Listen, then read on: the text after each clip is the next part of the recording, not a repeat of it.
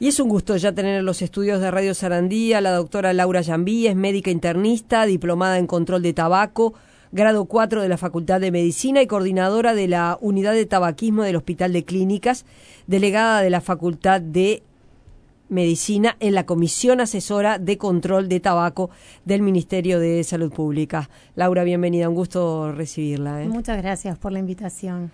Eh, ¿Aumentó el consumo de tabaco en pandemia? ¿Se sabe algo al respecto? Bueno, en, en, Uruguay no tenemos el dato porque en pandemia, por temas operativos de, de, la encuesta continua de hogares que la desarrolla el INE, este, por lo difícil que era recabar en forma a distancia o telefónica una encuesta con muchos datos, se optó por eliminar algunos datos temporariamente de la encuesta. Entonces, ese dato preciso que lo veníamos recabando año a año, que es consumo de tabaco en pandemia, en Uruguay no tenemos un dato este, fiel para, para mencionar. Sí sabemos que en las unidades de tabaquismo, o sea, en los distintos centros asistenciales públicos y privados, continuó la demanda por tratamientos para dejar de fumar.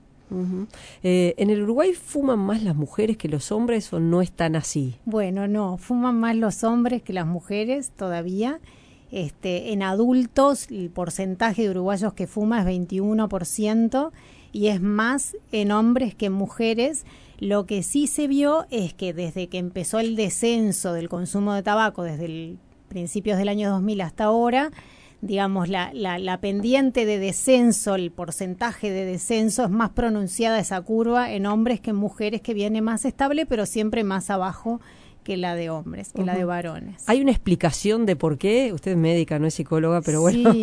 Bueno, en realidad tiene que ver más con lo cultural, como que en, en, lo que es la historia de la pandemia a nivel global de consumo de tabaco, la mujer se incorporó más adelante en el siglo pasado a fumar por cuestiones que tenían que ver con que al principio no era tan culturalmente aceptado que la mujer fumara y luego también por temas como de feminismo, liberación, pero también por decididas acciones de la industria tabacalera que asociaron mucho el marketing hacia la liberación de la mujer, a su condición de, de, de libertad de elección.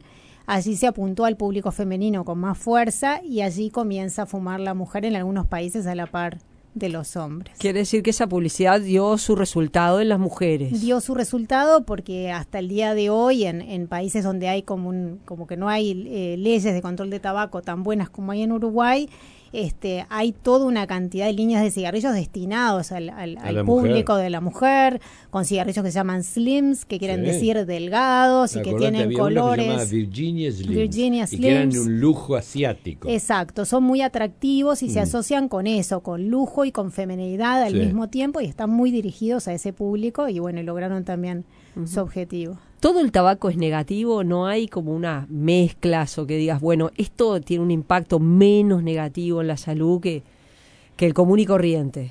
En realidad la, la, Organización Mundial de la Salud en eso es muy categórica y dice que toda forma de consumo de tabaco es negativo y de hecho del punto de vista de la clasificación de los carcinógenos se considera que el tabaco intrínsecamente, la planta nomás, contiene carcinógenos eh, de nivel A, eso que vendría a ser que no hay como un consumo, un umbral de consumo por debajo del cual uno pueda asegurar, bueno, abajo de, de este nivel no es tan tóxico. Para el tabaco no se puede eh, hacer esa afirmación y por lo tanto todos los digamos los intentos que hubo por parte también de la industria tabacalera de tener cigarros light, cigarros con filtro, cigarros blue, en realidad lo que después la ciencia tarda en demostrar, pero demuestra es que son tan dañinos como el producto inicial. Y un poco en ese camino vienen también los nuevos llamados nuevos productos de tabaco calentado, que son dispositivos electrónicos que también siguen como esta misma lógica de parecer eh, más saludables, entre comillas, y, y, por ahora no se ha demostrado nada de eso. Uh -huh. 8 millones de, personas decíamos que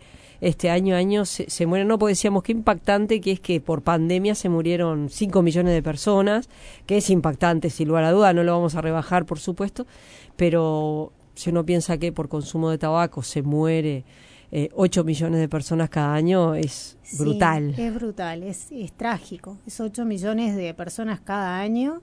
Este, y claro, la pandemia de enfermedades no transmisibles, como las vinculadas al tabaco, es como más silenciosa, si se quiere.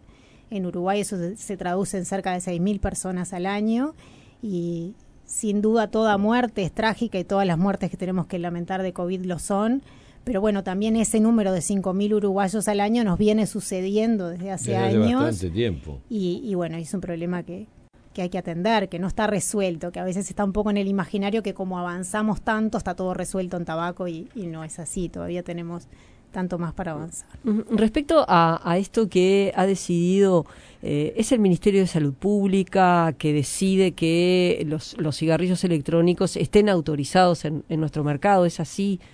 Sí. ¿Cómo, eh, cómo es bien? ¿Cómo es bien el tema? Eh, las, las tabacaleras piden autorización, este, plan- me imagino que argumentarán que, bueno, no sé. Ujú.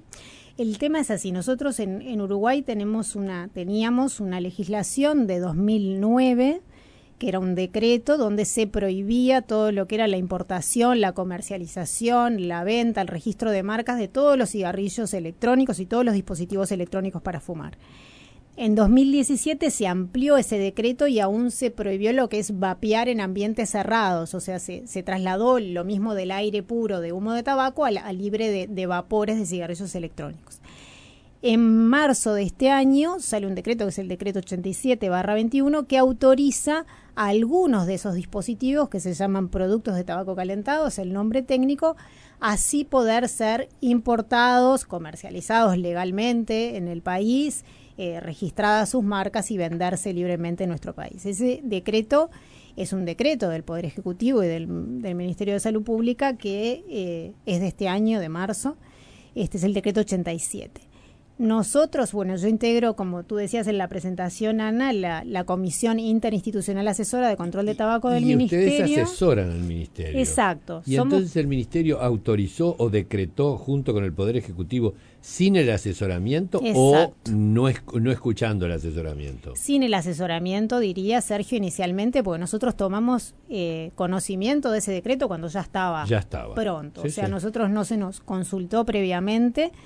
Cuando tomamos conocimiento de esto, solicitamos obviamente reunión con el ministro Salinas y nos escuchó, escuchó nuestros argumentos, pero luego de eso el decreto sigue vigente. Vigente. ¿Y, y qué hay en el mercado que usted dice, es esto, para que la gente lo identifique? ¿Qué es exactamente lo que, cuáles son es- ese, ese, ese tipo de tabaco? Bueno, ese tipo de tabaco es un dispositivo electrónico este, que son de hecho como muy atractivos, muy tecnológicos, están destinados eh, al público joven, a público que, por lo que dice la investigación, no estaría inicialmente eh, atraído al cigarrillo común. Para los jóvenes de ahora, Capaz no que era- ni siquiera fumarían. ni siquiera fumarían, exacto. Eso está corroborado en, en lugares donde están ampliamente difundidos, sobre todo en los países asiáticos, Corea, Japón, también en Italia, que jóvenes que no eran fumadores, o sea que nunca iban a, a tener la adicción a la nicotina, se sienten atraídos por estos productos que son tecnológicos, se parecen a un dispositivo electrónico muy similar a un celular, con un cargador, con un USB y una especie de calentador donde se inserta algo que es como un cigarrillo. Es un cilindro que contiene tabaco prensado, picado y se calienta allí. Entonces, eh, estos dispositivos eh, calientan el tabaco a unas temperaturas cercanas a los 400 grados centígrados, o sea, no llegan a la combustión, pero sí al calentamiento del mismo y emiten una especie de humo que se denomina aerosol. Esos dispositivos están fabricados por la industria tabacalera. De hecho, como uno de los principales es Philip Morris, que fabrica una de las marcas más populares en donde están autorizados de estos productos. Entonces, la industria tabacalera eh, generalmente se conocen sus tácticas de hacer lobby y, y tratar como de presionar a distintos ámbitos de decisión y eh, aluden a que estos dispositivos son como más saludables o tienen menos riesgo que el cigarrillo tradicional. Eh, cuando llega el decreto, nosotros enseguida nos ponemos a solicitar esta entrevista tanto con las comisiones de salud de Senado, de, de Cámara de Representantes y con el señor ministro de Salud Pública y les transmitimos todo eso que está, de hecho, en una publicación del propio Ministerio de Salud Pública, en la cual nosotros participamos como autores, donde se explica claramente que estos dispositivos no están demostrados que sean menos riesgosos para la salud que un cigarrillo común y corriente. Me gustaría saber, ante la solicitud de ustedes de conversación tanto en la Cámara de Diputados como en la Senadores, ¿cómo fue que lo recibieron y qué resultados vieron? ¿Vieron una cosa proactiva o los escucharon simplemente? Bueno, nos escucharon, mostraron mucho interés. Mostraron preocupación, eh, agradecieron que les acercáramos material de en qué basamos esto de que son tan riesgosos como, como los cigarrillos y en las dos comisiones de ambas cámaras eh, dijeron, o sea, expresaron interés en tener un informe o hacer un pedido de informe al ministerio. Al ministerio. Lo que nosotros tenemos conocimiento es que ese pedido de informe se hizo y tuvimos acceso, aparte del informe que se hace del ministerio, que de nuevo no se pide asesoramiento al Programa Nacional de Control de Tabaco ni a la Comisión Asesora. Se responde desde... Desde, sí, desde el Ministerio. Desde el Ministerio, desde, asesorías jurídicas. administrativamente. Exacto.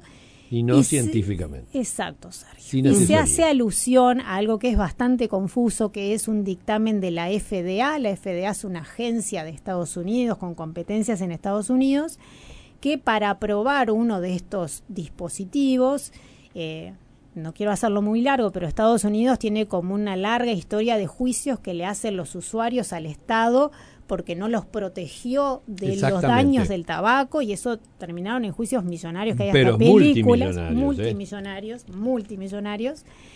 Entonces, cada vez que se va a aprobar un nuevo producto de tabaco, tiene que pasar por una cantidad de aspectos regulatorios. La FDA, ¿qué es lo que dice de este producto? Que se llama ICOS, de Philip Morris, dice que parece emitir de algunos componentes menos sustancias que los cigarrillos, hay de otros componentes que emiten más y hay algunos componentes del aerosol que ni siquiera estaban en los cigarrillos. Me explico, hay algunos que tienen menos, formaldehído, algunos carcinógenos, otros aparecen en niveles más altos, porque los hemos visto. Y otros son nuevos. Otros son nuevos, exactamente. Y que más allá de que hay algunas emisiones que parecen reducidas, no se puede afirmar de ninguna manera que sean de menor riesgo para la salud humana. A partir de eso se toma el fragmento de, de la aseveración de la FDA que le conviene a cada interés y por parte de la industria tabacalera consideraron ese dictamen como un hito para la salud pública. Dijeron que tenía menos emisiones que los cigarrillos.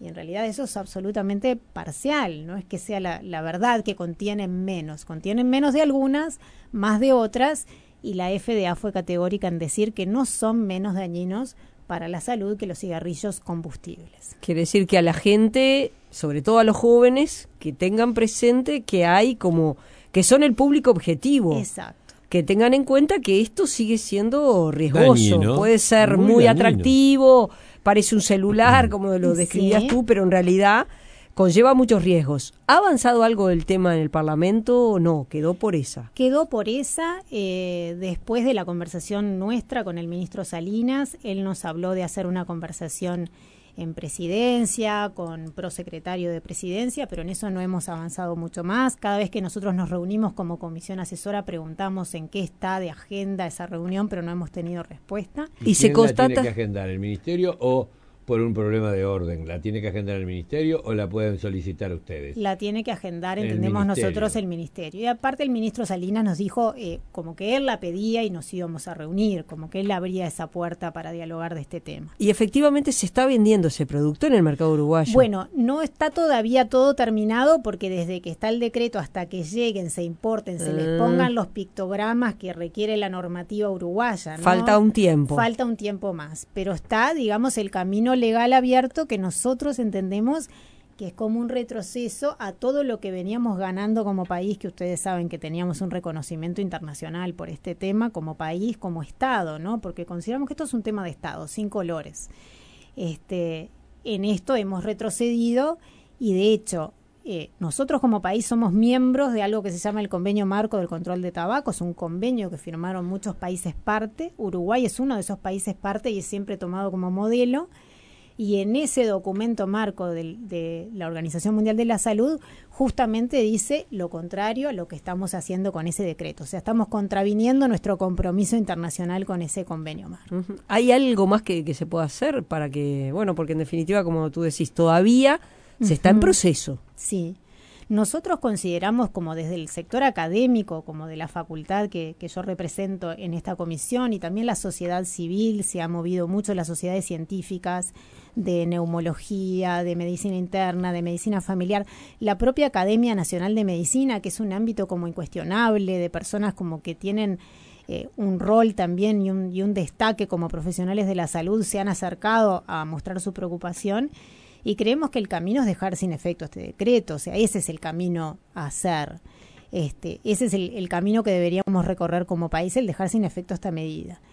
Pero bueno, también eso está en manos ya como de una decisión eh, política. Nosotros desde el punto de vista técnico hemos asesorado y como les decía, hicimos como una actualización del tema que se presentó en un webinar del propio ministerio y que el señor ministro hace un prólogo destacando lo perjudicial de estos productos, o sea que parece que como que en la parte técnica estamos todos de acuerdo, pero luego en la parte política nosotros creemos que ahí la industria tabacalera tiene un fuerte peso este, y hace sus influencias y sus lobbies a todos niveles, a veces no es solo a nivel salud, es a otros niveles económicos. Quiere decir entonces que, bueno, está, está ahí, ustedes esperan que quede sin efecto, pero por ahora está en marcha. Está en marcha.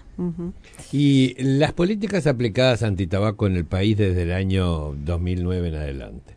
Es decir, ¿qué resultado han dejado? Bueno, han dejado resultados. ¿Cómo se pueden evaluar, no? Claro, han dejado resultados que son eh, medibles, que eso es bueno, es como que son palpables y, no, y, y están como, como basados en datos fieles de lo que ha sucedido.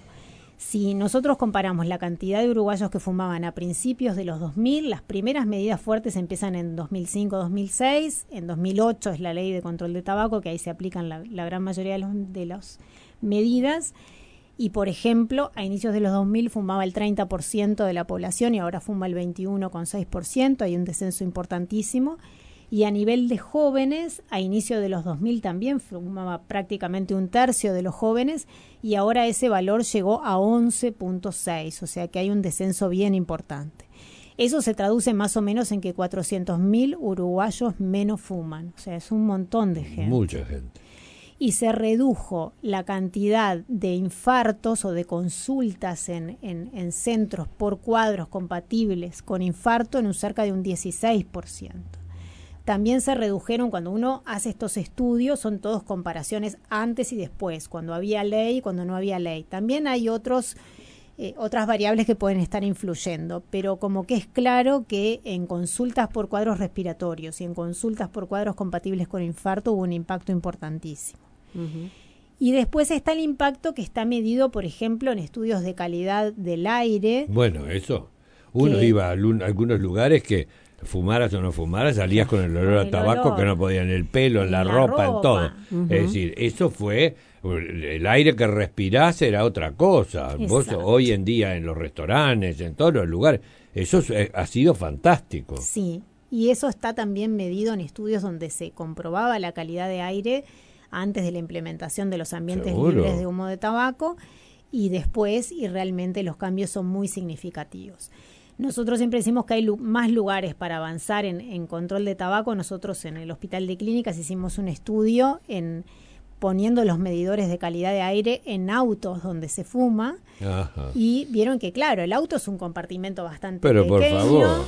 Y bueno, y ahí llegamos a medir cuando el auto va con ventanas cerradas las ah. mismas concentraciones que se habían medido en Uruguay en los bares antes de Seguro eh, las leyes de ambientes libres. También pensando sobre todo en los terceros, por ejemplo, en los niños. sí, los que no fuman, los fumadores pasivos. Exacto, y sobre todo aquellos que son chicos, pequeños y que no tienen como tanto derecho a, decidir, ¿no? Pensando en, no en el fumador solo, sino en el otro. También creo que el marco legal y todas las medidas tomadas hicieron también que la gente, como los fumadores, como yo, por ejemplo, hiciéramos el clic de que directamente estábamos matándonos de a poco. Es decir, que teníamos que tomar conciencia que el hedonismo que nos permitía disfrutar del cigarrillo, es decir, y qué divino, de algo hay que morirse, dije yo una vez, cuando me dijeron por qué no dejaba de fumar.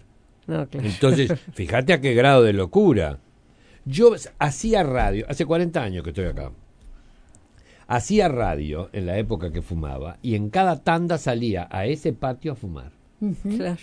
Claro hacía televisión y en cada tanda salía en, a, los, a, los, a los patios o a la calle a fumar. Este, es increíble es, cómo es una adicción que te va ganando, te va ganando, te va ganando y uno tiene que aprender, tiene que controlarla ahora. Sí, yo soy asmática y una vez en mi casa, este, yo estaba enferma, estaba con asma, viene el médico y una persona de mi familia estaba fumando. Ah, no sabes. El médico se lo reprochó, le dijo, mire que le genera un perjuicio muy grande. Y las personas asmáticas, en los lugares cerrados sobre todo, yo, yo estaba en un lugar cerrado y había gente fumando, yo nunca fumé, y había gente que fumaba, yo salía de ese ambiente y tomaba la medicación, eh, el inhalador que realmente porque porque me quedaba sin aire. Y eso era producto de la gente que fumaba en los espacios cerrados. Yo creo que está bueno que en el Uruguay se avanzó mucho en ese aspecto. La gente aceptó de que los lugares cerrados... Eso es lo otro. Lo, lo bueno es que no bien se, se implementaron las medidas de ambientes libres de humo de tabaco y que no se fumen en los lugares cerrados, se hicieron encuestas de aceptación por parte de la población y tuvo una altísima aceptación aún en los fumadores. Eso es lo que estuvo bueno. O sea, todo el mundo se apropió de la medida y los propios fumadores eh, adaptaron ese respeto de me voy a fumar afuera en otro lado sin que o sea, habrá alguna excepción, pero sin que se imponga tanto se volvió una costumbre para los fumadores salir. Es un cambio importante, porque yo recuerdo que cuando vos le decías a alguien, mira que hay demasiada gente fumando, decía, ay, bueno, tal, los no fumadores, qué pesados que son. Mm, es así.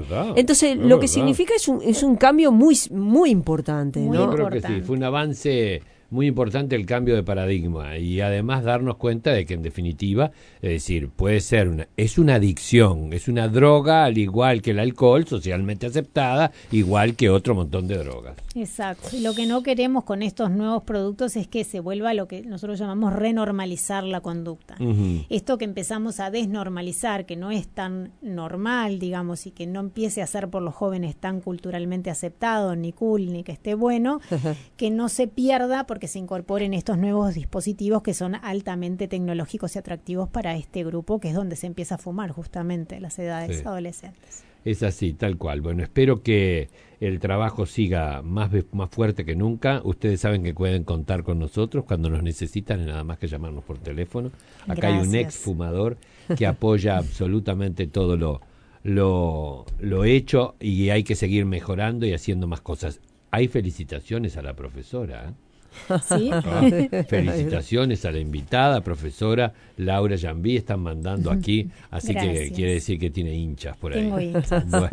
Muchísimas gracias por haber venido hoy. Doctora Laura Jambí, gracias por haber estado en Alpampane, ha sido un gusto. Muchas gracias, a las órdenes.